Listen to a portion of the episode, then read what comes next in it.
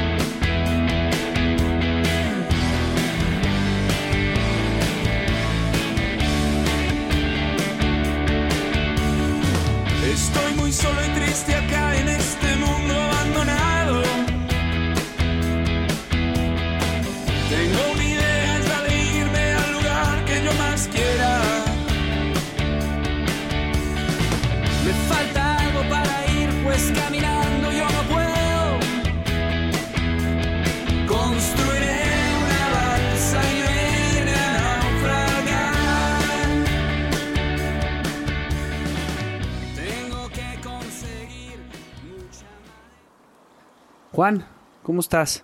Bien, Javi, este aquí pues amaneciendo. Sí, oye, qué, qué maravillas. Creo que es la primera vez que, que grabamos con el amanecer. Y, y lo mejor de todo es que hoy tenemos un invitado que pues es, es nuestro pues, parte del equipo y parte de la familia de Fasma. Eh, pues es Mario, nuestro querido Mario, que me gustaría presentar ahorita en este momento. Así es, Mario González, este que es este pues un compañero mío de trabajo desde hace muchos años. Este, trabajamos juntos, hemos hecho algunos proyectos en conjunto. Este, y, pues bueno, esta vez le vamos a prestar el, el micrófono para que nos cuente de, de su quehacer como documentalista. Este, y pues hablar de, de ese tema del documental entre todos, que pues es, es algo que hemos compartido él y yo. Hemos producido trabajos juntos, eh, aunque no co-dirigido, pero, pero sí, este, pues generalmente él me ayuda con la parte de, de sonido este, y en edición también, ¿no? Mario, ¿cómo estás? Bien, pues estoy muy feliz de abordar la balsa con ustedes. Ya la había visto de lejos muchas veces, pero ya por fin me toca estar a bordo. Pues yo con el honor de, de tenerte aquí, Mario, y pues te voy a presentar. Mario creció en León, Guanajuato. Se llama Mario González Jiménez y su primer cortometraje documental como director es Bastardos Desterrados. Fue ganador del primer lugar en el concurso universitario de identidad Pertenencia en Guanajuato International Film Festival 2018. Obtuvo una mención honorífica del jurado de la competencia universitaria en el Festival Documenta y participó en 19 festivales internacionales. Sus cortometrajes han sido seleccionados en dos ocasiones en el Palm Springs International Short Fest y el Festival Shorts México. Es egresado de la licenciatura en comunicación en la Universidad Iberoamericana de León y forma parte de la familia de FASMA. Bienvenido Mario a la Balsa. Pues muy bien, a ver, vamos a empezar a hablar de, de documental desde un punto de vista histórico como, como te gusta a ti, Javi. Este, pues a ver, Pues a, a mí me- yo, yo- yo traigo como algo preparado, me gustaría como darle una leída a lo que es el documental y ustedes que son los expertos, de ahí lo desmenuzan conmigo, ¿cómo ven? muy bien. Pues el- eh, por lo que yo tengo y que lo, lo que estuve investigando es que el documental es la expresión de un aspecto de la realidad, mostrado de una forma audiovisual. Y es una secuencia cronológica de materiales que le dan un tratamiento a la figura de un narrador. Y esto lo que genera es que empieza a dar toda una visión de lo que quiere interpretar eh, la persona que lo está viendo y la persona que lo está, lo está, lo está grabando. No sé eh, si, si está bien esa, esa definición o, o- cómo, cómo lo, lo- lo llevarían ustedes a, a aterrizar en, en, este, en esta navegación. Pues yo creo que todo, todo lo que mencionas en esa definición es perfectamente válido, pero hay algo que me gusta del documental Y de hecho, lo, bueno, esta idea salió, o la, la agarré de un libro que leí que se llama Retórica y Representación en el cine de no ficción, de Carl Plantinga. Y él dice que ningún autor ha logrado terminar de definir el documental. Porque el documental es tan libre que no tenemos este. No podemos definir exactamente qué es lo que es. Y eso está, es parte de lo que lo hace rico. Entonces, ah, pues sabemos que básicamente pues es una película de no ficción. Y aparte, Plantinga también menciona o plantea que no es lo mismo un documental que una película de no ficción. Porque el documental ya implica ciertas cosas, ¿no? Tiene como pues un, un montón de esquemas que ya tenemos como preestablecidos, ¿no? Hay una entrevista de cabecita, hay este B-roll, hay imágenes que acompañan la entrevista, hay cosas que grabas así como que vas siguiendo a la gente y como que ya hay un montón de formas que ya están establecidas y ya conocemos todos, ¿no? Sin embargo, hay algunos cineastas que hacen documentales que no coinciden tanto con eso, ¿no? Y entonces cuando ves la película, pues ya no parece un documental como lo, como lo conocemos, como estamos acostumbrados a verlos. Entonces, quizás sea una película de no ficción, pero ¿en, en dónde pintamos la raya de qué es un documental y qué es un cine de no ficción? Y cuáles terminan de ser todas las características que conforman el documental, pues nadie sabe realmente. Y eso es lo padre, que no es a fuerzas hacerlo de una forma u otra. Sí, sí, sí. Y tienes el mismo caso de la ficción hacia el documental, ¿no? O sea, digamos que hay, hay los dos extremos, que es o sea, la ficción que todos conocemos, que pues parte de un guion, parte de una producción, de un diseño de escenarios y de personajes y, que es claramente una ficción. Este, y luego estaría el otro extremo, que es lo que decía Mario ahorita, pues el documental con todos sus este, códigos de, de lenguaje este, que de alguna forma ya se han vuelto tradición. Este, el B-roll, la entrevista, el- el- la investigación, este, to- toda esta parte. Y luego está en medio, pues, e- ese, ese lugar donde se cruzan los dos que podría ser eh, lo que es la, el, ¿Documental de montaje? no, no, no, no. El, el- sería, por ejemplo, el falso documental, que en realidad pertenece a la ficción, que es este, pues un, algo que parece un documental, pero está todo eh, diseñado y es falso, ¿no? Y la docuficción, este, o que esta ha sido llamada de muchas formas, el cine monstruo, que le llama como Lee, que a mí ese concepto pues me gusta mucho, que es, por ejemplo, el cine de Kiarostami o el cine de, este, no sé, podría ser Amate Escalante hasta cierto punto, eh, o otros más casos más extremos, ¿no? Como, no sé, Glauber Rocha o incluso el neorrealismo italiano, que se crean ficciones, pero partiendo de realidades dadas, ¿no? Entonces, ahí es donde realmente creo que se, me- se mezclan eh, los dos los dos este, géneros madre del cine. Y para mí también ahí está el cine más interesante de todos. Este, pero bueno, eh, hoy vamos a hablar no de esa área, sino nos vamos a brincar eh, al, al documental, ¿no? Como tal. Exacto. Oigan, y a ver, el, el- documental como tal, eh, pues vendría siendo como el padre del cine, ¿no? O sea, eh, porque lo que yo tengo entendido de la, de la poca historia que conozco del cine y lo poco que me ha comentado Juan Pablo es que los, los hermanos Lumière son los que empiezan con todo este eh, descubrimiento de la captación a través de la luz y de un lente de una imagen que puede ser reproducida para muchísimas personas y que de hecho los hermanos Lumière eh, justamente juntan a un grupo, un ejército de, personas para ir por todo el mundo y distribuir este, este invento y entonces es como empieza a generarse toda la cuestión de la industria cinematográfica en, en el siglo XIX. Este, pero, pero lo que verdaderamente, con lo que verdaderamente empiezan los Lumière es documentando algo y es así como empieza el cine, ¿no? Sí, realmente todo lo que hicieron los Lumière fue un accidente. Este, pero pues eh, sí. Técnica- Hermoso, un accidente hermoso. Sí, sí, sí. Todo, todo, desde el descubrimiento de la cámara hasta, sí, efectivamente haber creado pues, el primer documental. Ellos no sabían que estaban haciendo un documental, para ellos fue solo un experimento, pero pues se convierte en documental en el momento en que las personas le dan ese uso, ¿no? Que es de, de volver a este momento anecdótico del nacimiento del cine a través de ese documento que ellos crearon. En ese momento se transforma en un documental. Sí, se llamaba La Sortie de Usine Lumière à Lyon. Es la, la salida de la, La fábrica. salida de la fábrica. Aunque realmente si pensamos en el- los Lumière, están todavía en el momento que conocemos como la imagen primitiva, ¿no? Sí.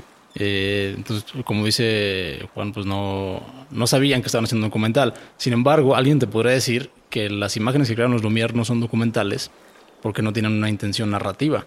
O sea, simplemente, yo, por ejemplo, en la, en la clase de cine que doy en, en prepa, les enseño cosas de los Lumière les digo, esta es la imagen primitiva. Y la idea de la clase es que ustedes dejen de hacer imágenes primitivas y entren al modo de representación institucional. Y empiecen a, a saber qué hacer con la cámara. Los Lumière crearon la cámara, pero no sabían qué hacer con ella. O sea, fueron los que se pusieron las bases, se podría decir, ¿no? Pues crearon la máquina. Claro.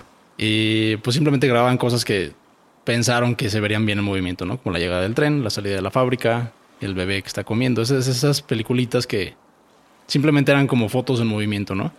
Pero cuando ya hablamos del cine documental, pues ya tiene pues una forma y ya tiene una intención narrativa, vaya. Pero, pero tardó, tardó, porque, eh, bueno, yo aquí difiero en que el, modo de representación institucional este, nace en la ficción, ¿no? Este, creo que empieza por ahí y el documental como que des- se descubre, descubre su esencia por otro lado, que es el, el naturalismo de Flaherty, justamente, que es este... Robert Flaherty, Ajá, exactamente. que, que hizo Nanook el Esquimal, que es pues, un, un documental, ya es el primer documental formal de la historia, en el cual se, eh, se propone ir a registrar este cómo, cómo viven los esquimales, ¿no? Y es un documental pues de naturaleza como el de National Geographic o así, pero pues el primero de la historia. Y como dice Mario, sí, sí tiene una intención narrativa, pero no hay un, un modo de representación institucional todavía, ¿no? Hay un dato muy curioso ahí que Robert Flaherty tuvo que, o sea, así como te pasó a ti cuando se te perdió tu, te robaron tu, tu disco duro, bueno, pues a él había, ya había grabado todo, el- todo, lo, todo el material para el documental y en un incendio se le quemó todo y tuvo que regresar a volver a grabar todo. Sí, sí, sí, eso pasaba bastante antes. También existen algunas sospechas de que es como un falso documental porque el, o sea, como que estaba dirigiendo a las personas en las que aparecían ahí, ¿no? Quiero que pases por aquí y tú vas a llegar y haces esto y cuando yo te diga acción, ¿no? Entonces el eso para algunos, No es un documental. ajá, pues, es una mentira, es una docuficción. Pero para otros, pero pues estás filmando algo que sí es real, ¿no? O sea, sí son esquimales de verdad, sí viven en un iglú o, o Sí, no todo- son actores y además so- solo estás dando dirección. A ver, es- esa es una de las cosas fascinantes del documental. Es que este tema de que el documentalista llega y, y le, y pone la cámara y graba lo que la ficción, eh, lo, lo que la vida le, le ofrece es completamente falso y ahí está el primer caso de esto. O sea, desde el momento que hay una cámara todos actúan. Eso es algo que, que- que hay que saber. Oye, pero a ver, aquí yo tengo una duda, perdón, pero eh, ya sabes que a mí me encanta bucear. Y para mí uno de los grandes maestros de la documental, Sí. pues obviamente es Jacques Cousteau. Claro. Es el padre de, la, de, de- de todo el tema de la vida marina y después de la conservación y tiene muchísimas cosas. Pero, o sea, Jacques Cousteau documentó muchísimo la vida marina. También luego documentó pues cómo vivían los pescadores y toda esta cuestión. Pero en la vida marina no están actuando los peces. En la vida marina están viviendo los peces. Pues te sorprenderías. Este, ¿Sí? eh, no sé, en el caso de Cousteau no sé, no sé hasta qué punto, probablemente No, no. probablemente sí arreglaba el, el, Pero- el- el ambiente de cierta forma para que estuvieran ahí los animales. Sí, pero por ejemplo los documentales de, eh, bueno, yo di, di esta plática justo tra- tratando este tema, este, en, en el FICMA, que fue el Festival Internacional de Cine Medioambiental. Y, en- en- dentro de las preguntas, el director del festival este, respondió a esta pregunta que, hizo alguien, ¿no? Eh, le hizo mi papá, de hecho, sobre Jacques Cousteau. Dijo, ¿a poco entonces Jacques Cousteau este, también es, es falso hasta cierto punto? Y este señor dijo, pues todos los trabajos que ves tú en el National Geographic y eh, este, todo eso, hay un equipo de gente que no está en cámara, obviamente, están lejos, pero están eh, moviendo a los animales para que para controlar de alguna forma eh, el tránsito y, y que pasen al momento que, que- que- ¿Dónde está, el está? atardecer y cuando, cuando quiere el fotógrafo se crucen en ese momento en la toma, ¿no? Por ejemplo. Entonces, no sé si ya costó, no sé qué nivel de, de- de- de producción tenía, pero actualmente se hace eso.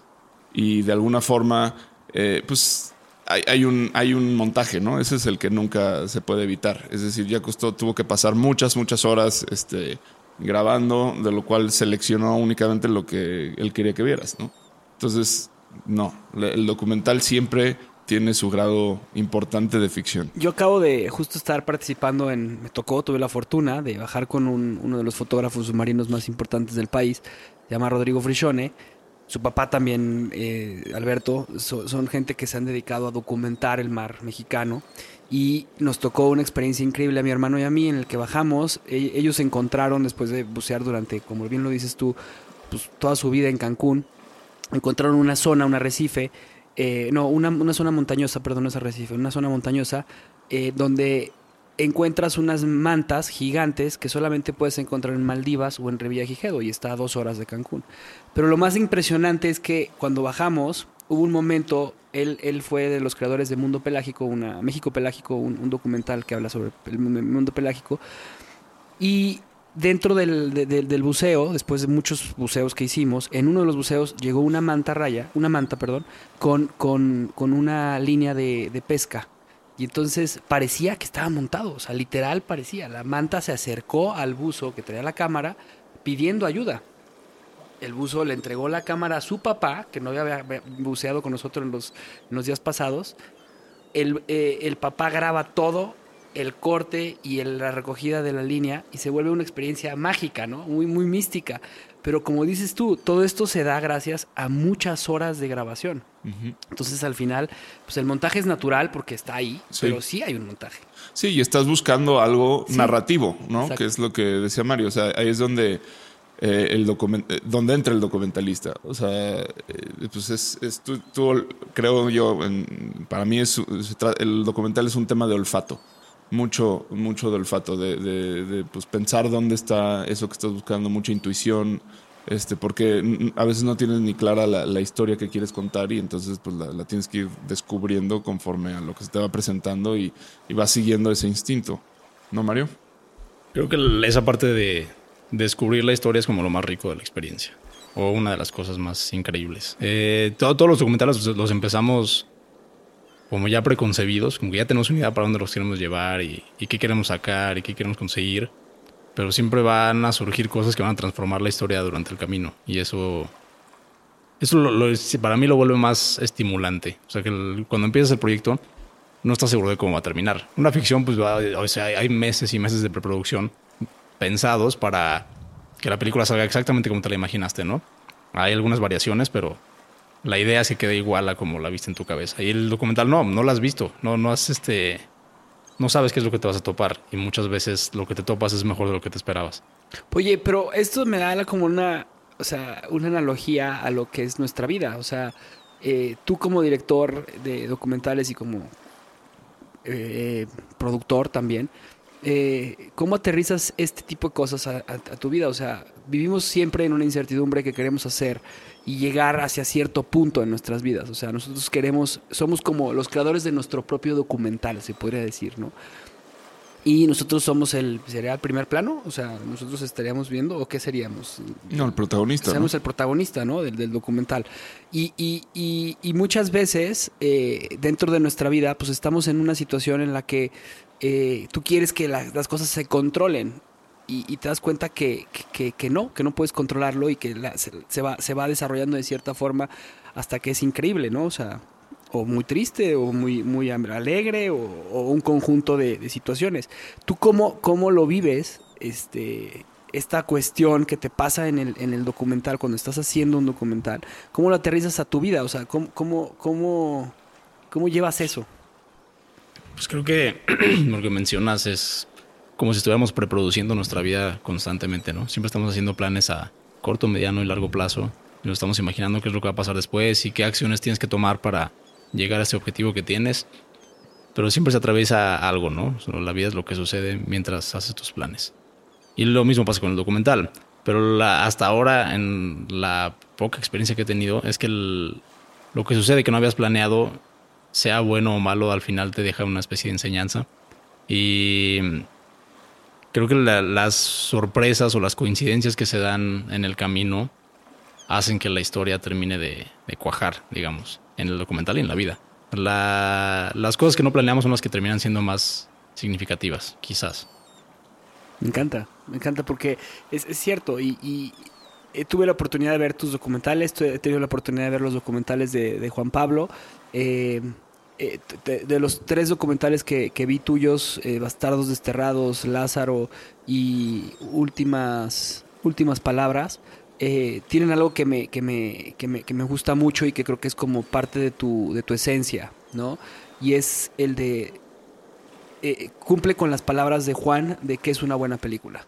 Si te hace sentir, si te hace reflexionar y si te hace Te transforma. te- te- y te, te transforma, siempre se me olvida la tercera, y si te transforma, entonces se convierte en una buena película. Entonces, yo sé que en, un documental no la puedo llamar película, pero entonces el documental hizo eso conmigo.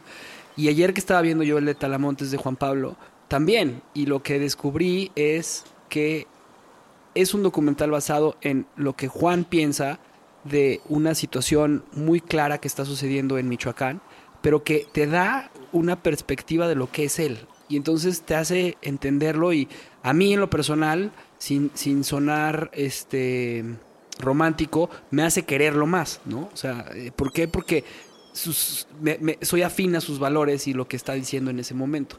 Entonces, eso es lo que me parece extraordinario de lo que tú haces en el documental. Creo que vuelve a la persona que está documentando una persona muy congruente consigo misma, el documental.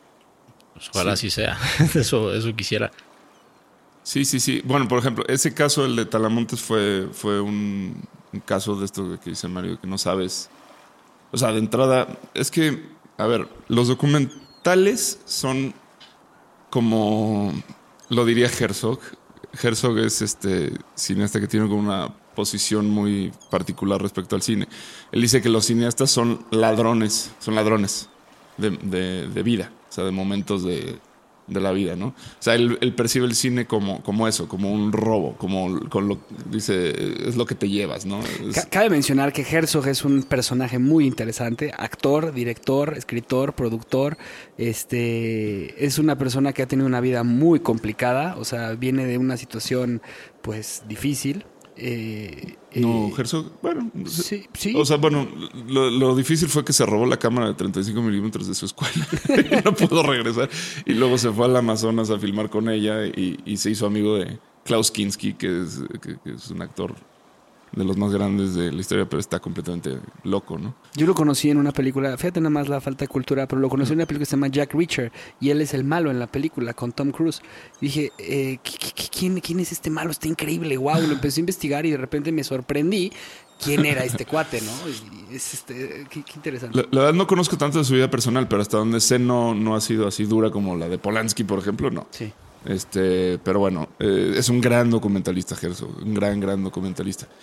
Y una de las cosas que dice es eso, es que nosotros nos robamos eh, este, las imágenes, ¿no? ¿Y tú qué opinas, Mario? Una vez alguien, Roberto Fiesco, que es un documentalista mexicano, hizo un documental que se llama Quebranto, muy bueno, sobre... ¿Alguien- ¿Han escuchado sobre Pinolito? No. Un actor niño de los 70 que salió en muchas películas. Bueno, él, él siendo un actor famoso en la infancia, después creció y, y resulta que después fue una mujer transgénero.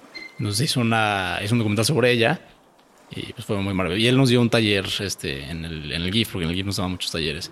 Y él decía que los cineastas documentales son como vampiros que le succionan la sangre a las personas. Y creo que eso, o sea, puede sonar así como una frase chida para las revistas y para la caja del DVD.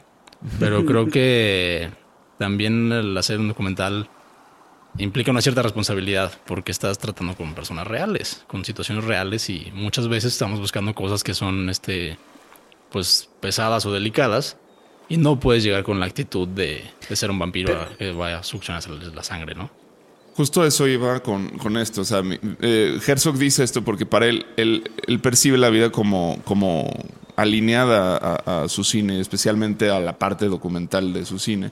Porque el robo consiste en darle rec a la cámara. O sea, es tener la cámara ahí todo el tiempo para darle rec. Y nunca sabes cuándo se te va a presentar. ¿No? Entonces, es- es, eh, tienes que estar listo para robarte. O sea, eh, sí, Herzog tiene un tema con, con robar. Este, pero sí, él roba porque quiere crear algo increíble, ¿no? Entonces, yo esto lo viví cuando pues, iba de vacaciones a mi rancho y vi que estaban talando todo, to- todo, el, el monte y traía una cámara.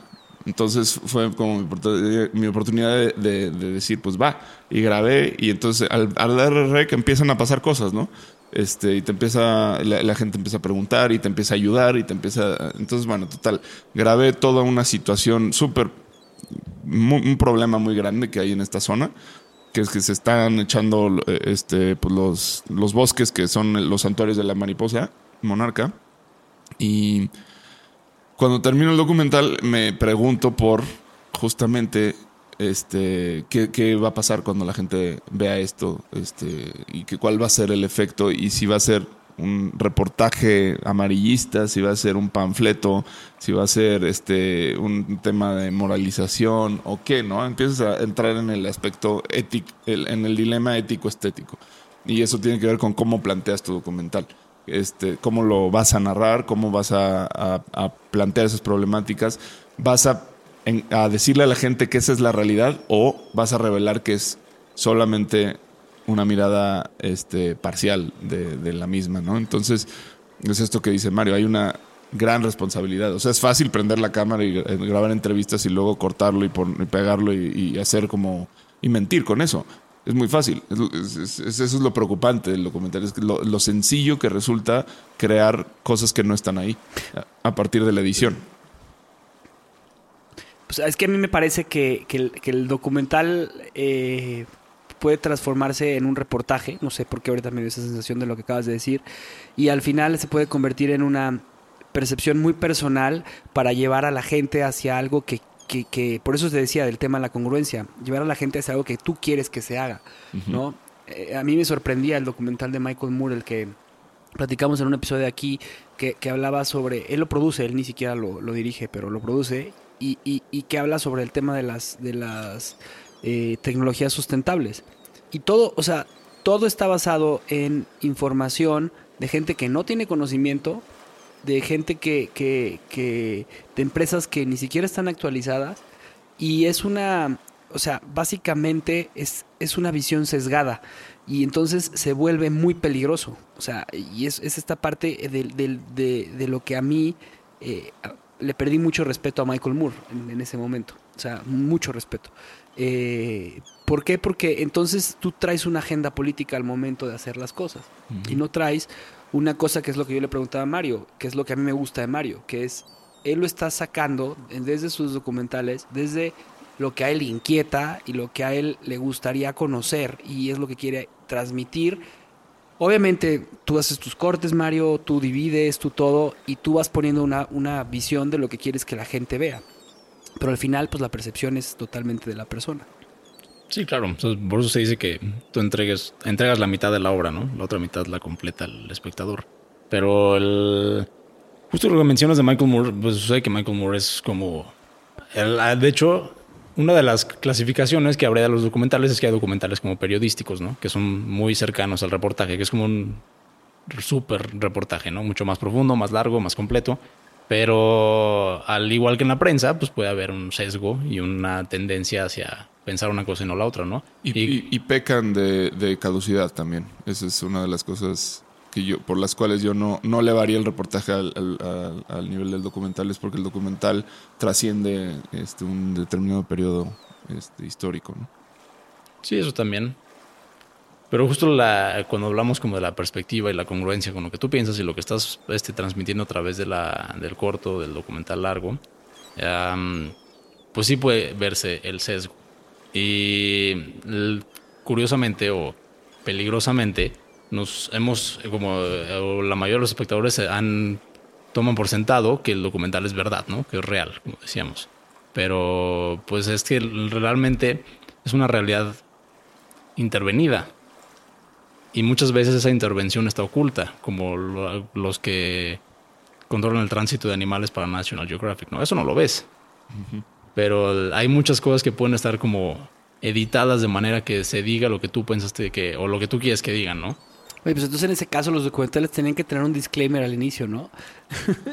Es que sí, te- tendrían que, pero igual la gente no lo lee. O sea, esto es importantísimo eh, tener esta plática y cada vez más, este, yo era, era, era- pues de eso trataba mi, mi charla, es como, es súper importante que la gente se forme como espectadora. O sea, eh, porque estamos en un mundo en el que las imágenes este, pues son hoy lo que regulan la verdad. Y en la medida que la gente no sepa hacerse este tipo de cuestionamientos, este, va, va a caer redondito en el fake news y en todas esas cosas. O ese es un tema muy, muy real. Pero bueno, antes de seguir por esa línea, que, que creo que es importante, sí me, gustaría que Mario nos cuente como de su forma personal de abordar un, un, documental y qué es lo que busca al momento de, de, de, hacer algo como, como Lázaro, ¿no? Por ejemplo, este, cuéntanos un poquito ese, del proceso de ese documental y también de una breve sinopsis para quien no lo vio. Bueno, Lázaro, uh, la sinopsis tal cual como lo escribimos es uh, Jonathan, un joven de 15 años, cuenta su historia de, de lucha con la adicción, mientras vemos la vida cotidiana pasar en una clínica de rehabilitación. Este, pues la, la, idea de ese documental surgió a partir del anterior que hice, el de Bastardos Desterrados. En ese, pues los personajes que entrevistamos y demás, el convivir con ellos, pues el, el, ahí había un choque cultural, ¿no? Porque pues éramos, de hecho, ahora que hablabas del disclaimer que deberían de tener los documentales al principio, el primer corte que se hace en Bastardos es cuando estaba rapeando Chondo MC, luego corta y vemos a los chavos que lo están grabando, ¿no? Para mí eso era como el disclaimer. Era como el admitir que es un artificio. Que así como lo estás viendo, pues es que hay unos güeyes atrás grabándolo, ¿no? Y ellos deciden qué te muestran y qué no te muestran. Y, y está fabricado, podría estar fabricado. Así como ese plano estaba fabricado, no, no estaban grabando nada. O sea, fingimos que estaban grabando. Y pues todo, eso te presenta la pregunta de cuántas más cosas de las que voy a ver a continuación podrían estar igual de fabricadas que esta.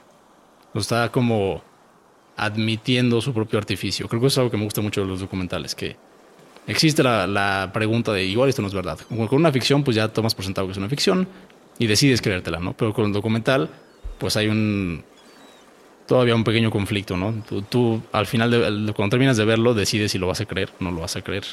Y bueno, eh, regresando a Lázaro, el, conviviendo con estas personas, me di cuenta que pues todas te hablaban del tema de las adicciones como con una cotidianeidad que a mí me sacaba mucho de onda, ¿no? Especialmente con las drogas más complicadas, ¿no? Como es el cristal, que es como la, la, droga que ha estado haciendo un desastre en nuestra ciudad y en muchas ciudades de México.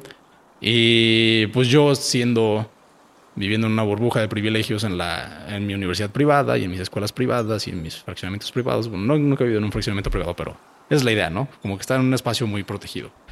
De repente hablo con ellos y me lo cuentan con esta naturalidad. Y yo dije, pues esto es un problema gigante del que nadie está hablando. O yo que estoy en las redes sociales todo el día, se hablan de muchas cosas que son socialmente relevantes, pero de esto no. Y literalmente los jóvenes están muriendo en el consumo. Entonces dije, pues esto merece la pena ser explorado. En algún momento quise como incluirlo en el documental de Bastardos, pero me dijo que como que no, no cabía, además de que la por las reglas del GIF no, no podía durar más de 10 minutos, que al final duró 11, pero pues, o sea, estaba limitado, no tenía que estar muy conciso. Y por eso salió bien, porque luego me quedé con las ganas de hacer un documental solamente sobre eso. Y ya después este, en una materia de la universidad, que fue Síntesis 2, que es un... En la Ibero tenemos un... Cada... Los últimos tres años tienes un proyecto grande que es como una mini tesis. Pues esta mini tesis decidí hacerla de, de este tema, ¿no? Porque tenemos que hacer un documental aparte. Y pues ya nos juntamos varios de la carrera y Resulta que uno de mis compañeros, que era como asistente de dirección, él estuvo internado en la clínica donde grabamos. Entonces, él, cuando le platiqué que tenía esta idea y de que ya yo ya tenía el título, de, se, va a llamar, se va a llamar Lázaro y va a ser, entonces, él siendo como afín al cine y habiendo vivido esta experiencia, pues le gustó mucho la idea, eh, me llevó a conocer al, al dueño de la clínica, pastor? al pastor, a Don Gus. Y él también estuvo de acuerdo, o sea, el, digo, yo estaba nervioso al presentarle la idea de que quiero venir a grabar a, aquí adentro. Eh, pero creo que confío en que las intenciones eran las correctas, ¿no? Que esa siempre es la, la cuestión, yo creo, cuando vas a tratar un tema delicado en los documentales. Vas a estar interviniendo y metiéndote en donde quizás no deberías, pero tienes que hacer que la gente sienta que lo estás haciendo por las razones correctas. Que no eres un periodista amarillista o que no eres un vampiro que viene a succionar la sangre. O, o un ladrón que viene a robarle Ajá. la vida. Sí, exacto. Es que algo pasa que, bueno, la gente tiene esta necesidad de, de, de ser escuchada y de, contar su historia. Entonces, el documental presenta una válvula de escape muy, muy importante para, pues para todos, ¿no? todos, ah, eh, creo, creo que la gran mayoría de las personas, este, no, todos es, es- es mucho, pero, pero sí una gran mayoría este, desean eh, narrarse. Y cuando les pones una cámara, este, pues esa eh, es, es un tema como del motor del inconsciente, aparece el actor. O sea, es increíble, pero no son los mismos cuando prendes la cámara que cuando está apagada la cámara. No sé si eso. buscan eh, a su mejor personaje. Pero hay un, hay un caso increíble que, que se llama Tommy Lee Jones, el actor. Él no estudió actuación. O sea, él, él estudió en Harvard eh, y dentro de sus estudios decidió tomar cinco clases de actuación eh, como hobby. Y lo, lo vieron en una... En una eh, lo invitaron para una obra de teatro. Dijo, pues me voy a meter porque estoy en esto. Le gustó y de ahí salió para el cine. Y es algo que, que, que acabas de decir. O sea, al final de cuentas eh, todos tenemos ese actor interno, o sea, no necesitas estudiar para convertirte en ello. Y cuando tú le pones la cámara a una persona, es impresionante lo que puedes pasar. Que- que eso, eso me pareció, perdón por la analogía, pero o la historia, Sí, pero me que- parece, me parece muy interesante, ¿no? Tal cual es así, porque además hay gente que brilla frente a cámara. Hay gente que no, hay gente que, que actúa y actúa mal. Este, no- entonces, eh, de repente, pues tú pensabas que tu personaje era uno y, de- y por ahí atrás salió alguien que en realidad es mucho más interesante y pues tienes que, de repente ya la historia no se trata solo de, de- lo que habías pensado, entonces me- empiezas a meter a otros personajes o desvías por completo la atención hacia ese otro personaje. Nunca sabes, este, ¿no? ¿Qué va a pasar? A mí en Lázaro me da la impresión, algo que me encantó, es que cuando Jonathan, al principio yo pensé que se llamaba Lázaro eh, durante todo el documental, pero la primera impresión que me da, que lo recomiendo mucho que lo vean, eh, lo vamos a subir ahí a, a- a- a los canales de Vimeo de Fasma, si nos lo permites para que lo vean. Pues todavía está en su corrida de festivales. Ah, entonces perfecto. Tiene que salir de ahí todavía. Ah, ok, ya tú nos dirás. Eh, bueno, entonces lo que, lo que a mí me parecía interesantísimo de, de- de Lázaro era eh, que se veía, se sentía, o esa fue mi percepción, de que Jonathan durante los primeros 7, 8 minutos de la explicación de todo lo que pasó con su vida, no te volteaba a ver a la cámara. O sea, ese era como mi, mi, mi sentimiento. Y después lo, va, lo vas llevando a, a- a contar la historia sin tapujos, porque es muy fuerte todo lo que cuenta y por dónde pasó y todo lo que vivió y, y- y- y lo que le hizo a su familia y lo que él se hizo a sí mismo, eh, vas viendo cómo el documental va, va llevándote a Lázaro, que es esta resurrección, ¿no? Eh, esa parte del documental a mí me pareció extraordinaria, o sea, desde la misma voz de Jonathan, que no sé si fue tu intención, pero parece que está siempre con la cabeza cachada, hasta el final cuando ya está después de que el pastor habla con ellos eh, eh, y, y es esta como resurrección a volver a vivir a través de, de un estilo de vida que tiene ahora, ¿no? Esa parte a mí me fascinó de tu documental. Que de hecho, ya, ya no recuerdo si. Está muy intervenido en realidad. O sea, la, la entrevista que le hicimos a Jonathan no fue grabada en video, solamente fue en audio.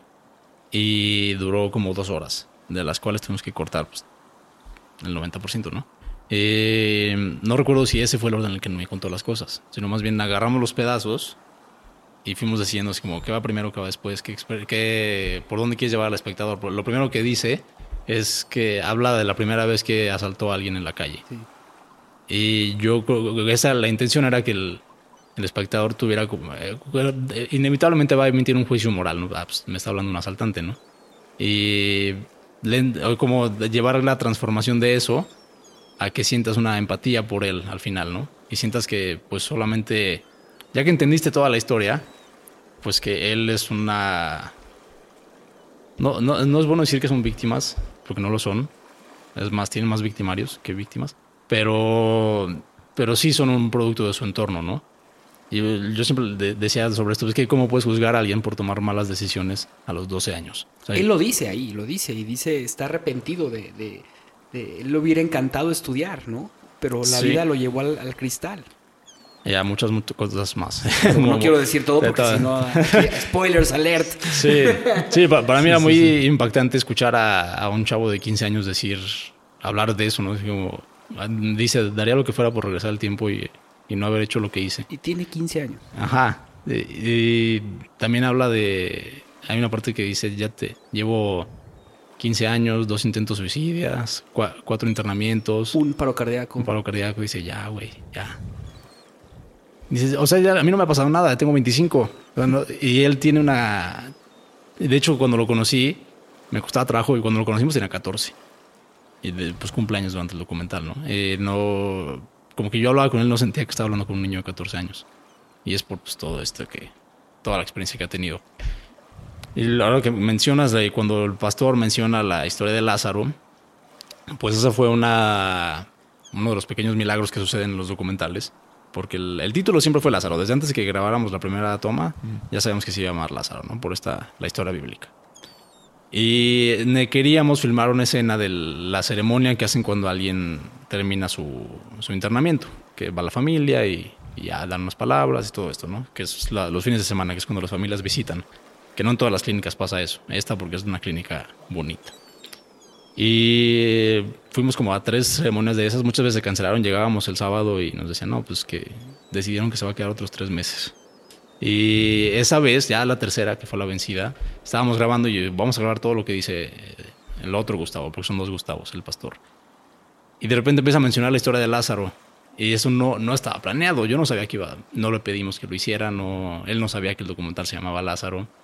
Y ahí sí sentí como, sentí como la mano de Dios interviniendo o algo así. Sí, sí fue una coincidencia increíble y creo que es, la, es lo, lo más increíble que me ha pasado mientras grabamos documental. Ju- Juan le llama, vamos por buen camino. Siempre cuando le pasan esas cosas, me habla y me dice, Javi, vamos por buen camino. Sí, hay muchas, eh, muchas de esas historias. Este, pa- pasa, algo, pasa algo mágico realmente cuando enciendes la cámara. Y es, es lo que yo de alguna forma, alguna vez ya platiqué aquí contigo. O sea, eh, tiene que ver con el inconsciente, ¿no? Y tiene que ver con el potencial de, que la cámara es una máquina del tiempo. O sea, esto que estás grabando hoy va a ser visto a lo mejor este, en 100 años, no lo sabes, ¿no? O sea, hoy puedes ver las películas de Chaplin. Entonces, cuan- cuando, se enciende la cámara, eh, sucede un fenómeno inconsciente que, mueve cosas, que mueve cosas porque pues, todos de alguna manera se sienten tocados por el destino en ese momento, ¿no? Entonces creo que hay muchas cuestiones que no puedes explicar, pero, pero que pues tienen cierta lógica si piensas de- en términos junguianos este, con esto, ¿no? O sea, eh, el, potencial que, que- hay con un documental es, es enorme. O sea, la, eh, pues, no, no- no sabes cuántas vidas puedes tocar, no sabes cuántas este, acciones pueden desprenderse de, lo, de, de esto. ¿no? no es medible, pero, pero no tengo duda de que así sea, porque si alguna vez te sucedió con un documental, entonces pues, lo, lo vas a entender. Eh, y es pero es muy importante la, la, o sea, la parte ética. Muy, muy, muy importante. Eh, y eso, ética y estética van, son dos caras de la misma moneda, ¿no? O sea, la ética tiene todo que ver con el cómo muestras. O sea, no hay nada que no puedas mostrar en ese sentido. O sea, eh, la, la ética no pasa por qué sí muestro y qué no muestro, sino por el cómo lo muestras. Y eso es la estética. Entonces ahí el, el, pues el, trabajo de Mario se me hace como súper eh, atinado en ese sentido. Para mí, por ejemplo, en, el de Talamontes, pues ese fue mi conflicto moral, ¿no? Que, que yo, mi, mi miedo era, eh, era que, que pasara lo que dice Susan Sontag, que es esta filósofa que, que hace, escribe todo un libro sobre la fotografía de guerra, ¿no? En teoría, lo, eh, fotógrafos como Capra y todos los, los, grandes fotógrafos de guerra se fueron a la Segunda Guerra Mundial con la intención de mandar retratos del horror de la guerra, con la finalidad de generar este pues un frente de paz y, que no, no que el, el, público estadounidense se horrorizara de, de, esto y no y, pues como que no, no impulsaran digamos las políticas de, de bélicas del país y pues al revés, todo lo que ocurre es lo contrario, ¿no? Es que la gente al ver esas imágenes se, la, las ve como, como distanciadas de sí misma, como esto es lo que le pasa a otros en algún otro lado del mundo, y empieza a generarse como una especie de apatía, de distanciamiento emocional este, hacia la realidad, que eso es lo que hoy nos sucede a todos, ¿no? Al momento de que estamos siendo bombardeados por imágenes en las que probablemente tú antes eras completamente, o sea, si veías un video de, de, de una balacera, este, pues era muy choqueante y quizás no puedas dormir, pero ya han sido tantos que hoy en día te pueden mandar uno por WhatsApp y, y, y, y te comes tu hamburguesa sin ningún problema, ¿no? Es, es ese problema. Y, lo que eso genera no solo hacia la imagen, que, que, que ya te vuelves, este, pues de alguna forma Impermeable. inmune, ajá, eh, sino a la realidad. O sea, cuando esto llega al punto en el que ya la imagen te vuelve inmune a la realidad, este, la imagen del dolor, ¿no? Eh, Hay que ser muy claro en esto. O sea, cuando estás hablando como del, de los horrores de algo, de la guerra o del medio ambiente, eh, o todas estas cuestiones, si, si, te, si te saturas de, de esas imágenes, de esa información, te vas a volver indolente. Eso es lo que, lo que dice Sontag y creo que es lo que estamos viendo. Y sociópata, de cierta forma. Oye, aquí hay un tema que me gustó, esta, esta cuestión que dices. Yo me acuerdo muy bien cuando mandaron la fotografía del niño sirio en la. En la o sea, yo fue, fue, fue una imagen que, que sigo guardando con mucho horror y dolor, ¿no? Y, y, y, y después, eh, no sé si fue antes o después de eso, empezaron a llegar todos estos videos de decapitación que hacía ISIS, no sé si se acuerden Sí. en su momento. Y, y, y- había gente que veía los, los, los videos de ISIS, como dices tú, con una hamburguesa de McDonald's comiéndosela. O sea, eh, ¿qué- qué- a, qué, a, qué, a qué lugar hemos llegado? ¿no? O sea, esa, esa cuestión me parece muy interesante de reflexionar, Juan. Gracias por, por, por traerlo a la mesa. Sí, es, es un problema que estamos enfrentando este, todos los días. O sea, las, el exceso de imágenes y el, el exceso de, eh, pues, de documentación eh, está alejándonos de la realidad. Está haciéndonos inmune y eso es lo que éticamente tenemos que pensar. Este, porque claro que pues, al- algo que un documental morboso como los de Michael Moore, este, que eh, van directo a como a ahorita hay mucho, o sea, hay mucho documental, los más populares son documentales que mueven a la gente por morbo. Este, pues están est- están dañando, están dañando como la, la, la psique de, de- de todos y, y no estamos viendo documentales que lleven a la reflexión, ¿no? Que, que, que sí puedan tocar estos temas, pero desde otro lado, que no, no tenga tal vez eh, que ver directamente con mostrarte la imagen de- del sufrimiento o si sí te la muestra, por qué razón te la muestra, en qué contexto te la muestra, buscando qué efecto. Este, ahí es donde está la, la ética, ¿no? No sé qué opinas, Mario. Pues como decían, es muy eh, la el cómo muestras cambia mucho las cosas, ¿no? Eh, hay varios pensamientos que se me vinieron con todo esto. Eh, la- en el asunto de cómo mostrar las cosas, cuando vamos a hablar de algo que es este, pues fuerte o triste o delicado, como puede ser, hay muchos documentales mexicanos que hablan sobre la violencia que se vive en el país, o en el caso de Lázaro, que es el que tengo cercano. Eh, antes de empezar a hacerlo, pues vi muchos documentales que hablaban sobre el tema de las adicciones, ¿no? Y de esa forma me, me ayudó como a hacer una curaduría de qué cosas quiero hacer y qué cosas no quiero hacer. O sea, cómo, por dónde lo quiero llevar. Y vi que muchos documentales tienden a, hacia el morbo completamente, ¿no? Te muestran a los chavos cuando están drogándose, te muestran cuando O vomitando. cosas así, inyectándose, cuando llega la policía por ellos, a las casas donde viven. Ese tipo de cosas que a lo mejor podrás argumentar que vale la pena que se vean, ¿no? Porque es un golpe de realidad ver qué sí está sucediendo. Pero al mismo tiempo, creo que por ahí está la intención del morbo, del el sensacionalismo. Y creo que, pues eh, eh, viendo eso dije, pues eso es justamente lo que no quiero hacer. Quiero que sea distinto.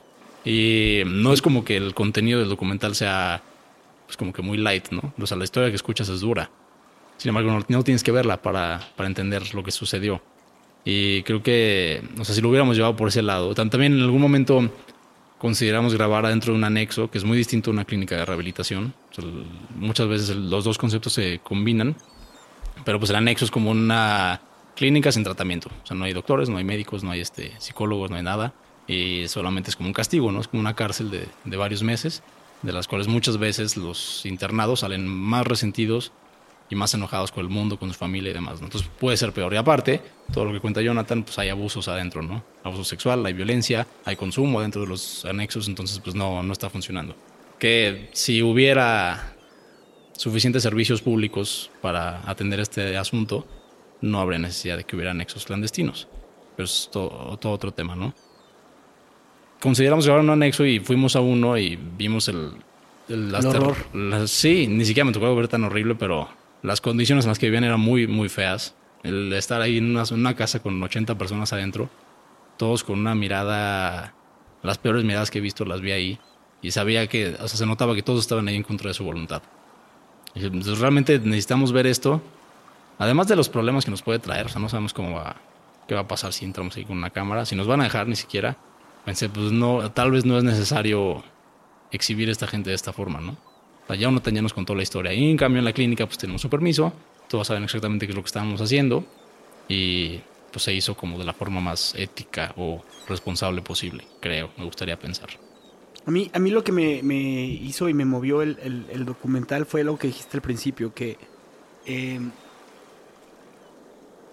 no, no es que se humanice a la, a la, a, la víctima, o sea, al antihéroe o al enemigo, o no sé cómo le podamos llamar, porque pues pasa mucho. La otra vez estábamos platicando con, con, un, con una persona que se dedica mucho al tema de la, de la ayuda social y, y nos decía justamente eso, este, que, que normalmente terminamos viendo la acción de las personas eh, de forma muy negativa. O sea, este, pues llegaron tres jóvenes con una niña de 14 años ofreciéndola eh, para poder conseguir el cristal que necesitaban. Son historias que pasan en nuestra ciudad y en nuestro país. Y lo primero que pasa eh, muchas veces es que desde nuestro pedestal o desde nuestra, no me gustaría llamarlo pedestal, de nuestra, nuestra realidad, terminamos juzgando y terminas diciendo, ah, esos malditos, ¿por qué hicieron eso? Y, y no, no, no, no te hace reflexionar eh, qué, qué es lo que pasa al- alrededor de ellos. Y lo que me gustó de tu, de tu documental es justamente ese discurso. Es, o sea, la vida de este joven, eh, que no la cuenta mucho, o sea, no cuenta el entorno familiar, si era de una familia que pues de cierta forma se veía que era media unida y la mamá y el papá estaban muy preocupados por él y él se fue metiendo a- a- al tema de las drogas por una cuestión de aceptación en su comunidad, no familiar, fue por lo que yo entendí, pero empiezas a entender el infierno que está viviendo un niño de 14 años y entonces dejas de juzgar eh, o intentas no juzgar, ¿no? Y esa, esa, esa parte yo creo que es lo que hace falta eh, estar expresando y por eso creo que el documental, yo en lo personal, creo que eh, cuando Juan me dice que va a ser la nueva forma de que nuestra agencia tenga nuevas oportunidades en las empresas, en la ciudad, en nuestro país, me parece fascinante, porque justamente lo que tú logras en tu documental es eso, es poner a la gente a reflexionar, poner a la gente a que se transforme y, y- y- y que te informes, porque lo primero que haces es informarte después de ver tu documental. Te felicito enormemente. Mario.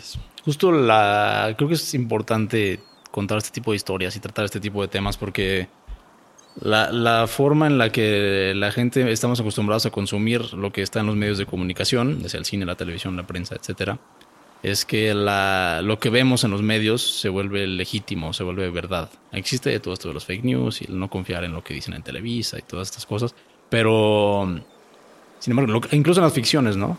Lo que vemos en una ficción se vuelve como lo normal, lo aceptable, lo deseable.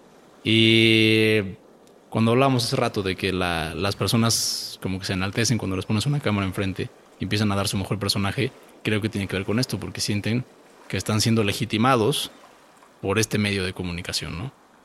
Y justo eso pasó mucho con Bastardos Desterrados. O sea, la... después de que se estrenó el documental y demás, este Disturbio, que es uno de los personajes del documental, sacó una canción nueva, yo me, la puso en Facebook y me metí a escucharla, y hablaba de que su vida estaba en la pantalla grande, ¿no? Y dije, pues es que eso esa es la cosa, ¿no? La, cuando haces un documental con personas reales, les estás dando a entender que lo que ellos tienen que decir, que sus vidas, sus historias, son legítimas y son válidas y vale la pena escucharlas, ¿no? Y si observamos cómo son los medios de comunicación mexicanos, la televisión y el cine particularmente, pues retratan una realidad caricaturesca de México que no coincide con, con lo que estamos viviendo, ¿no? O por ejemplo, ve, ve la- las comedias románticas que son como el, cine más popular de México.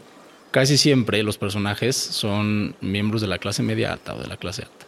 y tienen problemas como que se embarazó de, un chofer o la que se va a casar con un gringo, cosas así que no coinciden con la vida de la mayoría de los mexicanos. Entonces cuando los mexicanos ven estas películas, sienten que esa es la vida que es buena y la mía no es tan válida.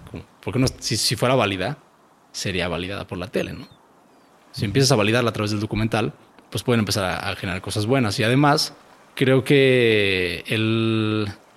Muchas veces yo pensaba así como es que el documental no es, no, no, no crean que estamos haciendo una acción social y que estamos haciéndole bien a alguien, porque pues no, pues eh, incluso hasta se podría decir que te estás robando las historias, ¿no? Podrías verlo de la manera como negativa. Pero creo que sí existe la posibilidad de que las personas que lo vean tengan un cambio en su opinión. El que la, por ejemplo, la, justo el, el que me convenció de que esto era posible era- es David García, que fue el- un amigo mío que es productor de Bastardos Desterrados. Decía que es que Sarah Hodge, la directora del GIF, cuando empezó estaba muy, nos decía que estaba muy preocupada por nosotros porque pues estábamos yendo a esas colonias y con esa gente y no nos vaya a pasar algo, llevábamos la cámara y demás.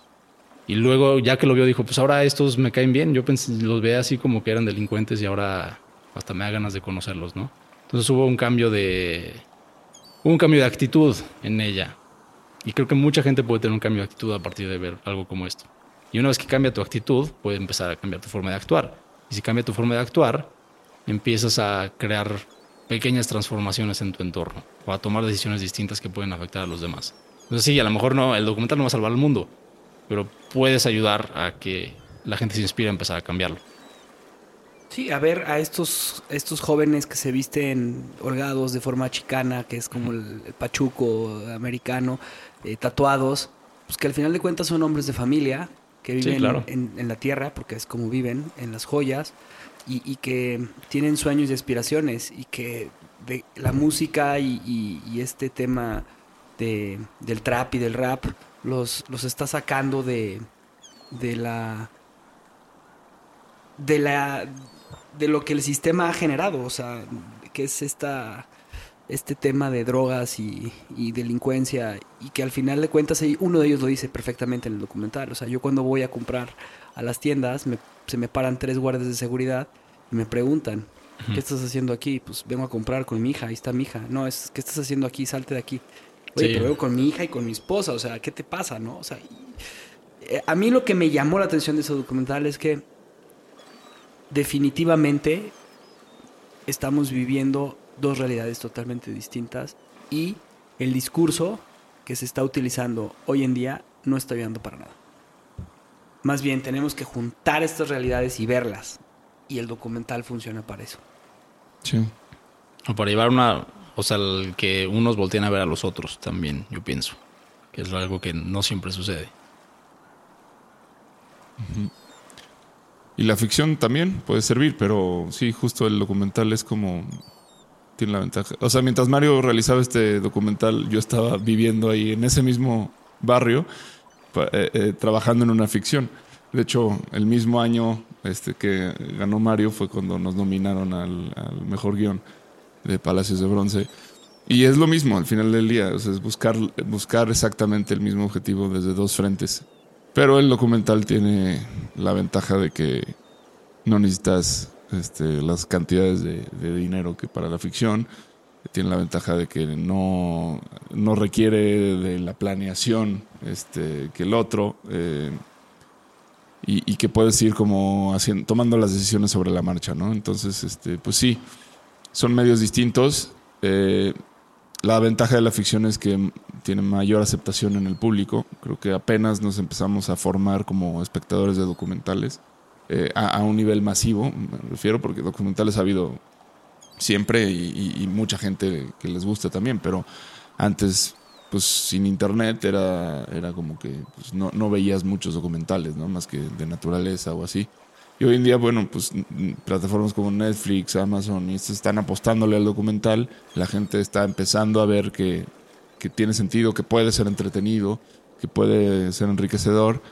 Y creo que va, va a representar un, un, nuevo paradigma dentro de lo que es el- los medios este, digitales y que creo que es muy importante que la gente esté formada en esto y que entienda que lo que está viendo ahí es tan ficción como la ficción. O sea, aunque venga hecho de la realidad, esto que decías, ¿no? O sea, seguramente grabaste sí, dos horas de entrevista y la gente siempre empieza hablando de lo bueno que son y de lo bonito que subía. Seguramente eso fue el final. fue lo que pusiste al final y, y ya escarbando es cuando te empiezan a contar lo de los asaltos y demás y eso es No, lo que las pusiste al principio. Sí, la, bueno, Jonathan no violó a nadie, pero... No, no, no, el- pero a él, a él le tocó ver a niños de 10 años que, que, Sí, que eran violados. Sí, exacto. Esas cosas... Cosa, o sea, una, cosa horrorífica. Pero bueno, alterar el orden eh, cambia el mensaje, pero eh, al final de cuentas el arte, como dis- dijo no me acuerdo quién, es, es este es- son, son mentiras que, que se sienten como verdades, ¿no? ¿Te estás convirtiendo a lo mejor en Maquiavelo? ¿El fin justificaría los medios? Pues en el caso del cine siempre es así. Este creo, creo que sí. Eh, pero Se puede decir. pero- no pues- son medios tan malvados, pues. O sea, no estás haciendo algo No, no, así. no, no. O sea, no, no. No, no es algo así como que digas, híjole, se atrevió. Bueno, por ejemplo, la- yo sí hice algo en. Preparándome para Lázaro, hice algo que yo estaba, tenía conflicto con eso. Uno de los que nos asesoró al principio me dijo que debería empezar a ir a reuniones de doble A para entender el tema. Y dije, pues, ¿cómo me voy a atrever a hacer eso? No, si no es ético. O sea, si yo no estoy, tengo este problema, porque voy a ir a escuchar cosas que no me toca escuchar, no? Y él me dijo, pues vente al grupo y nadie se va a dar cuenta. O sea, no... Es normal que vengan y salgan y, y vengan una vez y no regresen. Y, y te va a ayudar para entender el tema. Y lo hice con la... Pues sí, la duda que tenía, que quizás estaba muy nervioso estando ahí adentro. Pero al final creo que fue para, por las razones correctas. O sea, porque me hizo bien entender el tema. Y en realidad, pues no, a ellos ya pensándolo en retrospectiva, pues no les afectó que hubiera un extraño ahí. Siempre hay extraños ahí.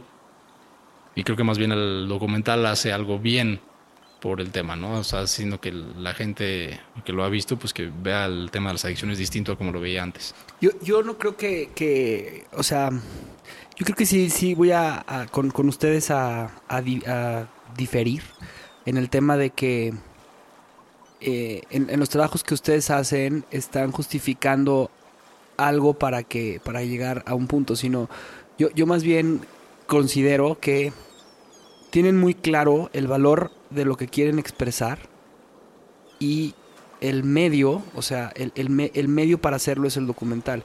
No, no, no están justificándose, no están, no, no, no, o sea, tú tienes que armar un discurso para que la gente pueda entenderlo. Y, y al final de cuentas no es maquiavélico, o sea, ni, en ningún momento, sino es, es, es tu papel para que los demás entiendan o comprendan o tengan una perspectiva de lo que puede ser un 6 o un 9 visto de diferente forma a través tuyo. Entonces, me parece extraordinario.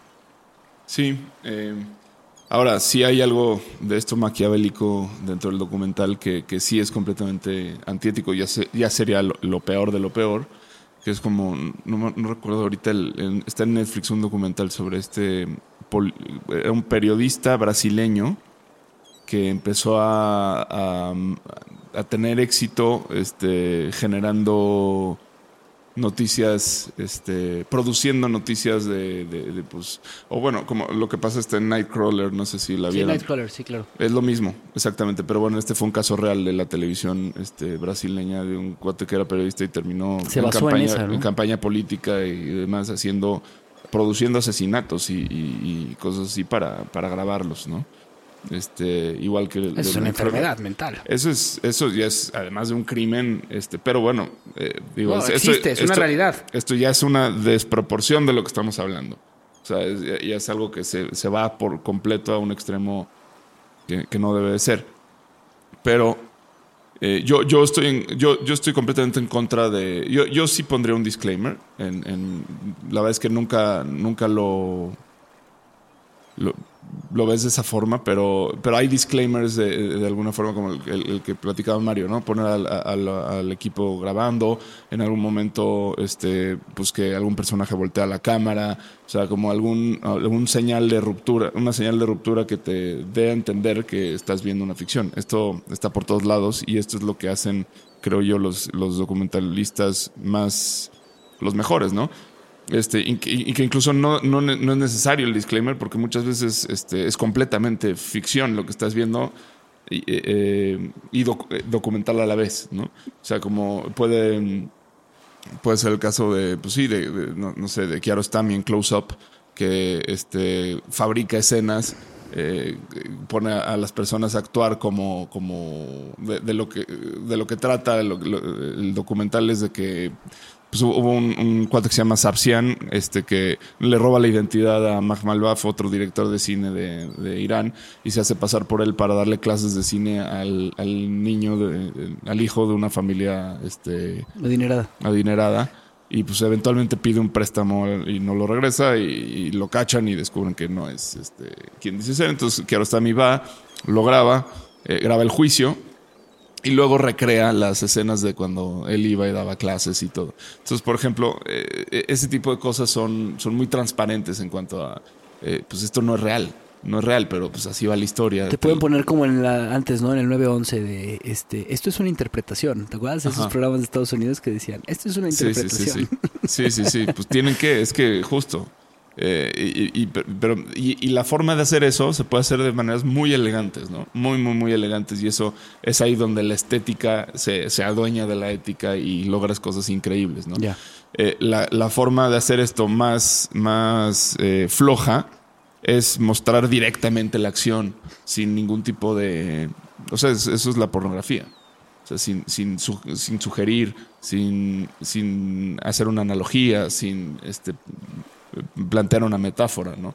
Entonces, esa sería como la, forma transparente eh, en el mal sentido que, es este antiético, en mi, opinión, en la mayoría de los casos, porque de entrada es, es muy perezoso eh, eh, en cuanto a creatividad, ¿no? Y en segundo lugar, pues se genera este, este, estos dos problemas, ¿no? Primero, el este, la indolencia hacia la imagen y en segundo, pues la, parte de fabricar realidades morbosas con, el, con la finalidad de, de causar este, pues un- un- una atracción por parte del espectador, ¿no? Un impacto. Pues sí, o sea, recordar al espectador que solo es una película, que hay un artificio detrás. Sí, el espectador se vuelve más, un poco más escéptico una vez que entiende que es un artificio, ¿no? Que hay una cámara, que hay alguien que está dirigiendo y que esa persona bien podría estar mintiendo, ¿no? A mí me encanta Close Up. O sea, Clo- de hecho, no, no- creo que no estaremos aquí, sino que yo nunca había visto Close Up. Esta escena cuando Kiarostami, el mismo Abbas Kiarostami, el director de la película, aparece en cuadro y a- se sienta a hablar con el personaje. Dice, Es que, ah, yo soy, y soy un director de cine y quiero hacer una película sobre ti. Y esto, nunca había visto una película que pasara eso, ni siquiera documental. Porque incluso los documentales, la, como la escuela tradicional del documental es este, hacerlo... sale en la sí, no, no, no, para nada. Esconderse y, volverlo todo como muy limpio. Aquí como rompe todo el esquema y te está constantemente recordando que solamente es una película. Sí, y, esto lo que hace es, yo no creo tanto que sea de, invitarle a escepticismo, es más bien es, es- es transparente y es, este, invita al espectador a involucrarse y a, a hacer que la, la película suceda más en su cabeza, en lugar de, pero fabricada por él, porque al final de, cuentas es- ese es el, final del asunto. Al momento de tú editar un material y lo pones y, sugieres símbolos con tu B-roll y sugieres cosas y estás, es- estás fabricando una máquina pensante, ¿no? Esta idea de, de Les, Les dice, o sea, el, el cine es una forma que piensa. Es decir, el espectador del cine al ver una película está asistiendo a un espectáculo de, de cerebral. O sea, es como si se sentara a, a- a ver los pensamientos de su propio cerebro. El cerebro no reconoce que eso que está viendo ¿Es ficticio o es real? eh, eh, eh, ajá, lo, lo- lo asume como, como realidad, porque lo está percibiendo por los sentidos y demás. Y en la- el momento en que la conciencia se afloja y deja de, de- de ser crítica y deja de, de- de decir, a ver, hay un distanciamiento, esto no es real, ¿no? Lo toma como, como por verdad. Y este, y este es el riesgo de muchos documentales este, que, que, que en mi punto de vista no son éticos, ¿no? Este, que, que, pues te deja, te, te afecta emocionalmente, la conciencia se adormece y de repente empiezas a entrar en esta pesadilla o, o en, o en este asunto, lo que sea, que, que te mueve emocionalmente, te, te- te manipula la, la- la cabeza y las emociones Y al final, pues el resultado de lo que tú absorbas de eso, pues no sabemos si va a ser eh, necesariamente bueno. A diferencia de que sí es un documento con el cual vas a, a- a dialogar. ¿no? Y, y eso pasa por, por ser muy francos y decirle al espectador, oye, acuérdate que esto es una película. A mí no me pasó eso con tu último documental. Ese ya, funciona últimas distinto. palabras, Mario, eh, no me dejó dormir en la noche de forma tranquila. O sea, ¿por qué? Porque logras tu objetivo, ¿no? O sea, en que, en que, eh, voy a dar un contexto de lo que significa, lo que, trata el documental en últimas palabras. Eh, en resumen, es un documental en el que eh, son cartas leídas por diferentes personajes eh, despidiéndose antes de cometer el suicidio. Antes de cometer el suicidio. Entonces, todo el documental hace como de cierta forma pues un cortocircuito con tu cabeza porque eh, todo el fondo, o sea, lo que estás viendo en, tus imágenes son actividades diarias de la gente que está pues, en el parque, que está en el mercado, que está en la casa y se están escuchando estas en voz en off, se podría decir, estas cartas de despedida. Y, y conforme te va pasando estos 12 minutos o 13 minutos del documental, pues empiezas a caer en una situación de, para mí, en, en una realidad de, de cuántas veces, y es lo que me logró hacer a mí, eh, pasamos a través de todas estas personas todos los días y no nos podemos cuestionar por el infierno que están pasando y, y qué podemos hacer por ello. O sea, te vuelvo a repetir, me transformó, me hizo sentir y, y me, hizo, me hizo reflexionar. Entonces, eh, yo te quiero felicitar porque ese documental me costó trabajo terminarlo, eh, de verlo. Son 12 minutos, pero es muy profundo. Lo mismo pasó con el Devastados y tu trabajo hace eso, tu trabajo eh, te acerca a una realidad desde una perspectiva no de morbo, sino de lo que eres tú como una persona tan transparente como lo acabas de decir. Pues yo he tenido la fortuna de vivir una vida en la que pues no me ha pasado absolutamente nada desde en estos 25 años que tengo. Pero esa eh, esa este, inocencia la transmites perfecto en, en- en- el documental. Y eso es algo que, que- se admira mucho. Lo, lo, aprecio mucho. Me da gusto escuchar esto porque es justo la idea es que pensaras que pues estas voces vienen de todas partes, ¿no? Eh, cualquier persona que está cerca de ti en la cotidianidad podría estar teniendo estos pensamientos, ¿no? Estas ideaciones suicidas. Y lo triste o lo- lo peligroso, yo pienso, del suicidio, la mayoría de las veces no nos damos cuenta de cuando alguien está pasando por eso. Porque el- especialmente cuando llevan mucho tiempo en- con depresiones profundas, aprenden a esconderlo.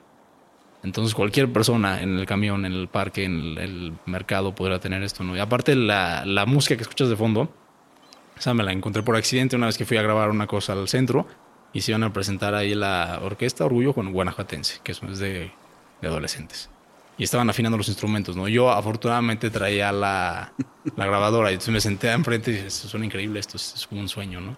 Y entonces la, la saqué y lo grabé todo el tiempo que pude y me quedé con la idea de que quería usar ese, ese sonido para, para algún proyecto, ¿no? Y es que, es que genera, genera depresión, o sea, genera angustia. Sí. Y el, esas... ¿Y por, por qué elegiste mostrar como tomas en este digamos, Cotidianas. aleatorias de la vida? No son tan aleatorias. Eh, parecen aleatorias, pero están... No, van de acuerdo a, lo que va diciendo la Sí, carta, sí, sí. pero o, o la persona, pero Eh, ¿y, ese, ¿Y esa carta de dónde salió? ¿O la Hay muchas cartas que encontré en, en internet, en blogs, y en periódicos y cosas así. Esas están basadas o casi copiadas de cartas que son reales. a mí la que me dolió mucho fue la de la mamá al, al- al hijo. Híjole, esa es muy fuerte. está basada en una que es real. Y creo que, pues sí, o sea, también eh, hice una cierta investigación antes de. Por ejemplo, yo quería saber cuáles eran los demográficos más este, propensos al suicidio, ¿no? O sea, quiénes son las personas que más quitan la vida. Y resulta que Jóvenes. muchos jóvenes, muchos adultos de la tercera edad, este, muchas personas de la comunidad LGBT, especialmente de la T. Eh, entonces sí quería como representar como este espectro de personas que, que están como en peligro, que son vulnerables. Y entonces empecé a buscar cartas que coincidieran como con estos perfiles. Y además, ya teniéndolas, las modifiqué, las adapté y las convertí en un guion. Ese documental está eh, con un guion, o sea, escribí un guion cinematográfico de escena así de interior, este, iglesia y, y la voz. y- o sea, me imaginé todo antes de grabarlo. Sin embargo, de todos modos hubo ciertas sorpresas o cosas que no esperaba. Pero sí está como muy planeado previamente. La música. La música, eh, sí, pero la, la música fue lo primero que hubo. O sea, la, todavía no pensaba en cómo hacerlo. Construiste sobre la música. Ajá, porque yo escuché eso y dije, pero ¿cómo lo podría usar en un proyecto, no? O sea, que esto suena como unas voces que están... es- nunca vieron una... No es una referencia muy fina, pero... ¿Vieron la de Todopoderoso? Que sale Jim Carrey. Almighty. Ujú. Ajá, que se supone que es Dios por unos días y, y escucha las plegarias de todos Eh, justo así, eso, eso me pasó. Sí. Ajá. Sí, entonces este ruido que no distingue las palabras. Y, A mí me recordó también a una de Denzel Washington que se llama Fallen. He Que él, eh, es muy buena, es muy buena. Oye, eh, bueno, nada más para, para terminar esto, este tema es, ¿cuál es, desde tu perspectiva y desde tu visión, eh, cuál, cuál, cuál debe ser el papel del documental en, en, en esto, en esta época?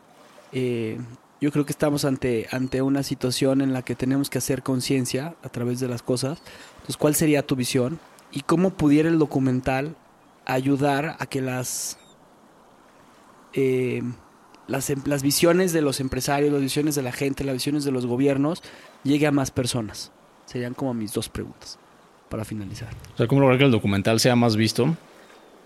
Pues es una tarea titánica, yo pienso. Una, la primera es hacer documentales que cumplan con estas tres características, ¿no? Que tengan impacto. Yo pienso también que es muy importante hacer documentales legibles. Con esto me refiero a muchas veces la gente que nos gusta el cine queremos hacer cosas que no son como lo que le gusta a la mayoría de la gente, ¿no? Eso a todos les pasa. Sin embargo, pienso que se puede encontrar un intermedio de hacer un cine que, que tenga características que lo diferencien de otro, que sea como cine de autor, se podría decir, pero que también sea accesible para cualquier persona, ¿no? Que no tengas que ser un aficionado del cine para apreciarlo, ¿no? Así como si le pones una película de David Lynch a tu tía, no le va a gustar. Pero hay, hay una forma de llegar a esta mirada distinta y al mismo tiempo conectar con, una, con un grupo de espectadores más grande, ¿no? Creo que los documentales deberían de ser este, pues accesibles. Especialmente si vas a hablar de temas que piensas que son importantes, pues te interesa que todos lo, lo entiendan, ¿no? Y lo aprecien. Eh, un- una- esa es una cosa. La otra es que pues estamos en, un- en- justo, por, por ejemplo, ahorita que quitaron los fideicomisos del cine, ¿no? Es un momento terrible para la historia del cine. Sin embargo, afortunadamente, el documental se puede hacer con recursos muy bajos, ¿no? Entonces no, no necesitas un ejército para hacer un documental. Ni siquiera necesitas equipo muy sofisticado, ni mucha gente, ni nada.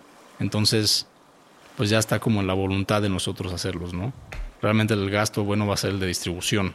Y el distribuirlos. Pero ahí está que- el reto, o sea, que la gente confíe en esto, porque yo creo que eso es justamente lo que te quería como que llevar el tema, a, a que en este, en este espacio la gente empiece a, a- a- a disfrutarlos, porque eh, son igual de ricos que una película. Sí, eh, de una forma distinta, que eso también es muy, muy estimulante. Pero eh, creo que es, muy difícil. eh, realmente ni siquiera se me ocurre cómo hacer que toda la gente empiece a ver documentales. Porque empezar, para empezar, pues tenemos toda esta historial o, la- el concepto que tenemos del documental es como esta peliculita que te ponen en la escuela, en una tele que traen en un carrito con ruedas y, y todos están aventándose papelitos en la escuela y echando desmadre. No queremos ver documentales, ¿no? Estamos acostumbrados a que el documental es algo aburrido, como algo que haces de tarea. Sin embargo, cambiar esa idea, vamos a necesitar una distribución muy amplia y va a tomar tiempo, yo pienso. Pero yo creo que lo estás haciendo ahora en Fasma. O sea, de cierta forma, estamos llevando poco a poco nuestros videos hacia la cuestión de documental para documentar la experiencia de los clientes. O sea, creo que puede ser por ahí, no sé. Yo creo que más que. eh, eh, primero que nada, no, hay que cuidar mucho. Que, o sea, creo, creo que la, iniciativa privada, las empresas pueden invertir en documentales y pueden lograr grandes cosas haciendo eso, siempre y cuando no esperen que el documental se trate de ellos. O sea, no, no es. Un documental tiene que ser libre para poder ser atractivo y generar impacto. Tiene que, tienes que permitirle al creador que cuente lo que él ve y, y- y darle esa libertad, porque al final de cuentas es, es algo que se va haciendo con las tripas, ¿no? Como decía, es algo muy intuitivo.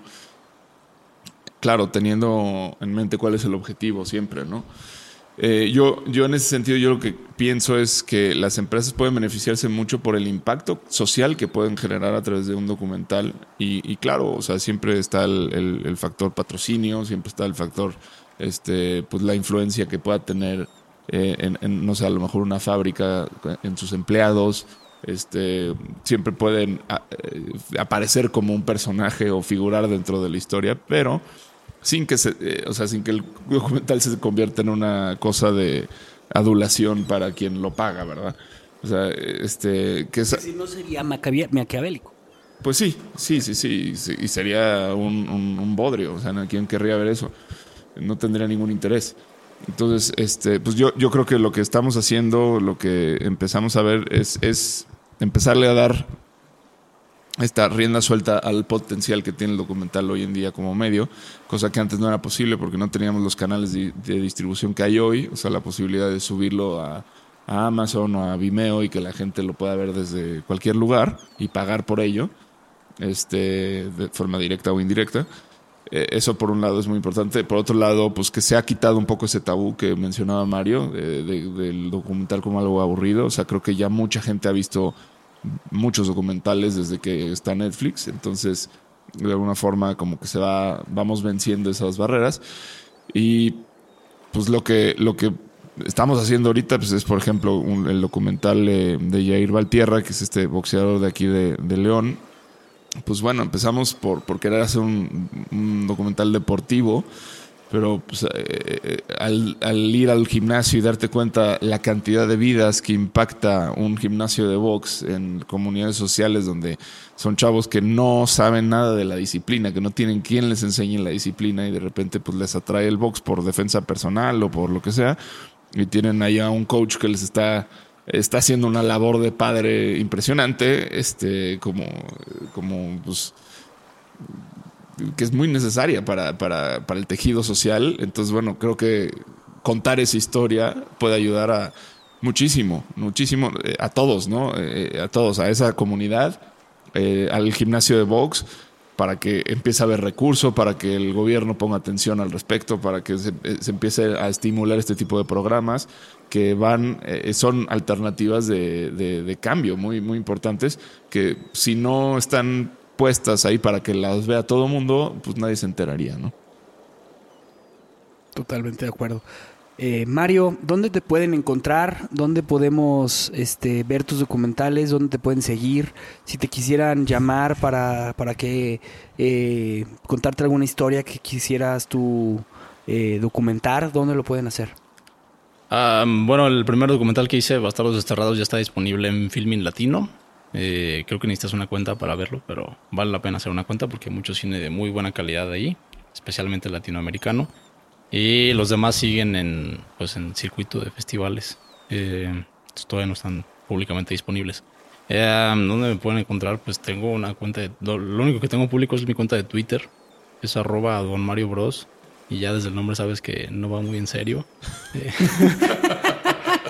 no, no, no, es un, no estoy así como discutiendo. ¿Y tu correo? Pues tu correo electrónico puede funcionar. Pues mi correo es Mario Gles, o sea, G-L-E-Z, la abreviación de González, y luego J-M de Jiménez. Mario Gles, J-M. Arroba. Arroba gmail.com. Y pues por Twitter hay mensajes directos y ahí los recibo también. Perfecto.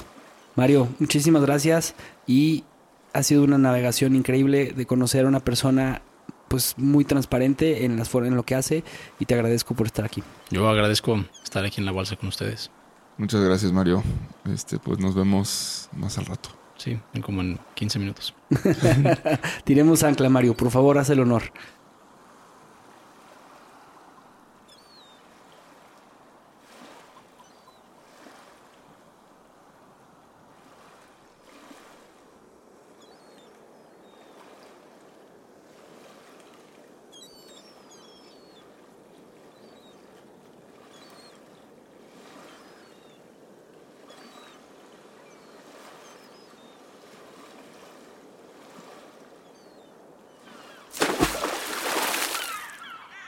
Gracias por escuchar nuestro programa. Te invitamos a seguirnos y a interactuar con nosotros en redes sociales. Tu opinión es muy importante para nosotros. Queremos saber lo que piensas sobre los temas que tocamos y sobre cómo podemos mejorar. Búscanos en Instagram, Facebook y YouTube. O en nuestro sitio web, naufragospodcast.com. Buen viaje. Nos vemos en el siguiente puerto.